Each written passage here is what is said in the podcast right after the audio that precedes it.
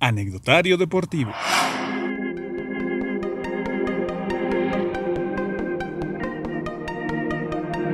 Hola, ¿qué tal? ¿Cómo están amigos del podcast del Anecdotario Deportivo? Les saluda de este lado del micrófono su amigo Cristian Can. En este episodio del anecdotario deportivo quiero aprovechar para hacer una especie de homenaje, ya que lamentablemente esta semana perdimos a un gran locutor, a un gran anunciador dentro del mundo del deporte. Y es que como muchos saben, soy un gran fanático de la lucha libre. Evidentemente para muchos no es un deporte, para muchos es fingido. Otro día hablaremos de ese tema que también es muy interesante. Pero como les decía, desafortunadamente, don Armando Gaitán, mejor conocido como Mucha Crema, perdió la vida este miércoles a los 76 años de edad. Sin duda el anunciador más significativo dentro del pancracio mexicano en los últimos 20 años, tranquilamente. Y es que dentro de la lucha libre han habido varios anunciadores eh, reconocidos, como es el caso de Javier Vargas, mejor conocido como el Vitorino, o también el caso de don Antonio Padilla, mejor conocido como Pícoro, que es justo el que salía en aquellas películas del Santo, de Blue Demon, de Mil Máscaras. Él era el señor que anunciaba las funciones de lucha libre y de hecho lo hacía sorprendentemente sin micrófono. Imagínense, para que la voz anunciara toda una arena era potencia pura en la voz. Y bueno, retomando el caso de don Armando Gaitán Mucha Crema, este señor es sin duda una voz representativa dentro de la lucha libre, pero sobre todo de la locución deportiva en general. Y es que es un hombre que nos demostró que teniendo un estilo propio puedes llegar a escenarios inimaginados. Durante muchos años fue la voz oficial, el anunciador oficial del Consejo Mundial de Lucha Libre. También participó como anunciante en conciertos, recuerdo un concierto de Molotov que terminó anunciando. Eh, también estuvo en el Vive Latino, en fin, un señor que de verdad dentro de la cultura popular mexicana era bastante reconocido. Y esto me hizo reflexionar un poco acerca de lo que les decía, la locución deportiva. Y es que muchos me han preguntado acerca del estilo, del ritmo, de la narración, de cómo, cómo le he hecho. Obviamente yo soy alguien que apenas está empezando en este camino y he aprendido de profesionales que me sigue todavía sorprendiendo cómo es que tienen ese poderío y ese conocimiento. Y es que déjenme decirles también que a pesar de que don Armando Gaitán era bastante respetado, de eso nos pudimos dar cuenta ahora que, repito, lamentablemente falleció y que prácticamente toda la comunidad luchística mandó mensajes de apoyo hacia la familia, de reconocimiento, en fin. Pero también había parte que yo también conozco dentro de este mundo luchístico que la verdad es que no les caía tan bien. Y es que justo el apodo de mucha crema era por eso, era porque le metía mucha salsa a los tacos. Dirían en mi pueblo le metía demasiado verbo. Pero es justo esa parte del estilo que les platico, y es que un locutor tiene que tener eso, identidad, tienes que ser único. Los que copian nunca van a llegar a nada. Y todo ¿eh? en la vida, no solamente en la locución, no solamente en la narración, nunca hay que tratar de parecerse a nadie. Y esto justo, este tema me hizo recordar mis inicios dentro de la locución. Y es que en la universidad, como ya también te dije, tuve maestros de verdad que eran unas eminencias que me enseñaron a cómo tratar de ayudarme con la voz. Y es que aquí justo voy en el punto en donde mucha gente me ha dicho, es que a mí no me gusta mi voz, es que yo tengo fea voz, es que la forma en que yo hablo no me gusta. Esto es algo muy normal, la mayoría de la gente dice, es que yo no soy bueno para esto. Créanme que ni siquiera el locutor más famoso o la voz más trabajada que conozcan inició sabiendo. Nadie es perfecto, nadie inicia con el conocimiento. Es que miren, en mi experiencia personal, yo nací en Mérida, Yucatán, yo soy yucateco. Entonces yo tenía el acento yucateco que es bastante peculiar, muy arraigado. Y le mando, por cierto, un abrazo a mi maestro, a mi sensei de la locución, Humberto Tungui, porque él me ayudó a erradicar este acento, porque normalmente, sobre todo en México, los locutores tenemos que ser bastante neutrales en cuestión del acento.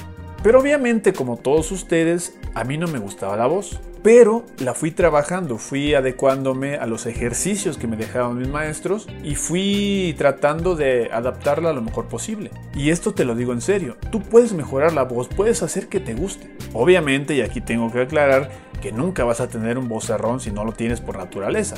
Nuestro color de voz, como comúnmente se conoce, es como las huellas digitales. Todos tenemos un color, un tono de, timbre de la voz diferente.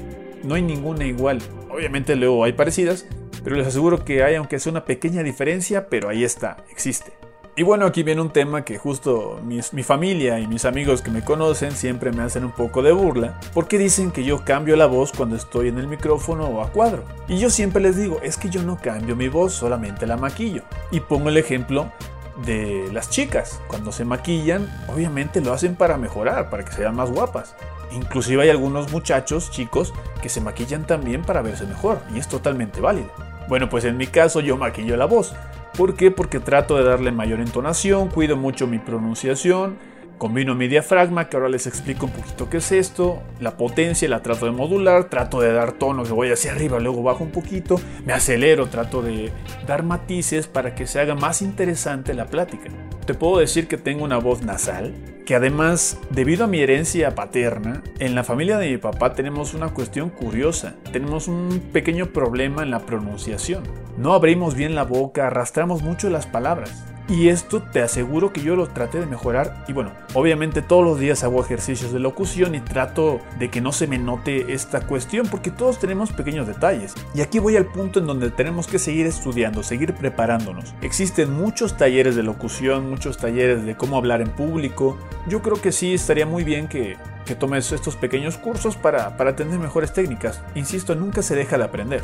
Pero voy a la parte retomando a don Armando Gaitán, el mucha crema, del estilo. Es un señor que se caracterizaba por la forma en que presentaba a los luchadores y muchos decían, y es la realidad, que hacía poesía, que describía tan bien y tenía tantos adjetivos, tantos recursos, que a veces dejabas de ver auténticamente al luchador que venía, a la estrella que estaba allá en el pasillo, y te concentrabas en escuchar la presentación. Y es que el estilo es algo muy difícil de encontrar. Yo de hecho sigo en esa búsqueda de tratar de seguir con mi sello, pero lo que te puedo aconsejar es primero basarte en tu personalidad. ¿Cómo eres? Eres serio, tratar de seguir siendo serio. Si eres a lo mejor más extrovertido, tratar de explotar esa parte. No existe una manera de ser perfecta. Todos tenemos pequeños defectos, pero también todos tenemos ciertas virtudes que tenemos que explotar.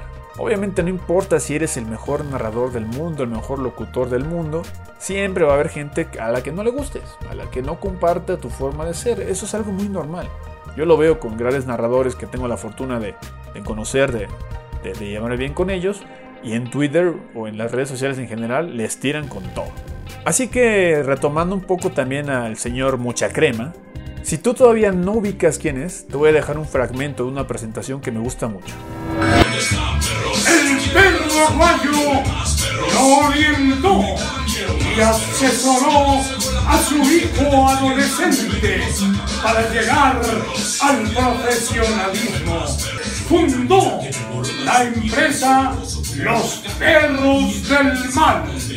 Bravo como Rod Weiner. Inteligente como pastor alemán. Feroz como Doberman. Y cariñoso como maltés conformado genéticamente para la lucha libre. El hijo del perro Ese es don Armando Gaitán Mucha Crema presentando al hijo del perro aguayo, un luchador que también lamentablemente se nos ha adelantado en el camino. Y es que también este 2020 ha estado de luto auténticamente en la lucha libre mexicana. Bueno, de hecho desde el año pasado, ¿no? Con las muertes de Silver King, de el Dr. Caronte y bueno, ahora también empezando con la parca, que también se nos adelantó muy temprano en el año. Y también hace poco con el matemático, que también a causa del COVID lamentablemente pierde la vida. En el caso de don Armando Gaitán, mucha crema, no se ha aclarado todavía por parte de la familia cuál fue la causa de la muerte. Solamente lo anunciaron en sus redes sociales. Pero bueno, a final de cuentas se nos adelantó en el camino. Y bueno, les decía que esta presentación era de mis favoritas, o es de mis favoritas, quiero decir del hijo del perro aguayo, en donde por cierto te recomiendo que vayas a nuestro canal de YouTube porque ahí tenemos la historia justo del perro aguayo junior, el perrito, para que conozcas un poco más acerca de la vida de este luchador. En Anecdotario Deportivo, el canal de YouTube. Ya para concluir entonces, y repito en memoria del gran maestro de Armando Gaitán Mucha Crema, son tres cosas fundamentales. Lo primero es aprender a cómo controlar tu voz, a cómo hacerla a la manera que tú quieres, a que literalmente tú controles lo que estés diciendo y la manera en que lo digas, para que puedas lucir eso que tienes y eso que has trabajado. Número dos, la técnica. que eso es con mucha práctica, con mucho estudio, con muchos ejercicios, trabajar el diafragma, tener, insisto, mucha técnica para poder hablar. ¿Y qué es el diafragma? Es un pequeño músculo que tenemos nosotros que está debajo de los pulmones en donde podemos almacenar aire.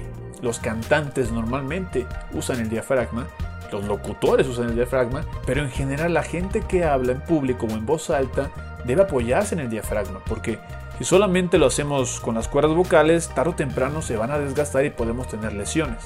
En Google, en YouTube hay muchos ejercicios e insisto, también hay maestros especializados para que puedas desarrollar tu diafragma si es que tú te quieres dedicar a realizar podcasts, hacer videos en internet o simplemente si eres conferencista, siempre es importante trabajar esta cuestión.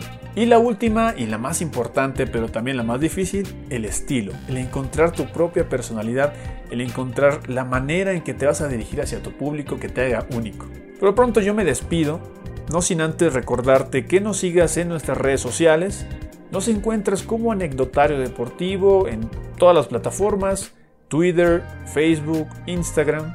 Y claro, también te recomiendo que vayas a nuestro canal de YouTube porque estamos subiendo contenido todas las semanas. Y claro, que aproveches para suscribirte para que te lleguen las notificaciones y puedas ver todos los videos que tenemos. Y claro, si quieres también la conversación un poco más directa con este servidor, a mí me encuentras en arroba cristian-can95 con la H después de la C. Y siempre estoy ahí al pendiente contestando todo lo que, lo que me llega. Por lo pronto yo me despido, esto fue el podcast del anecdotario deportivo. Mi nombre es Cristian Can, nos escuchamos después. Anecdotario deportivo.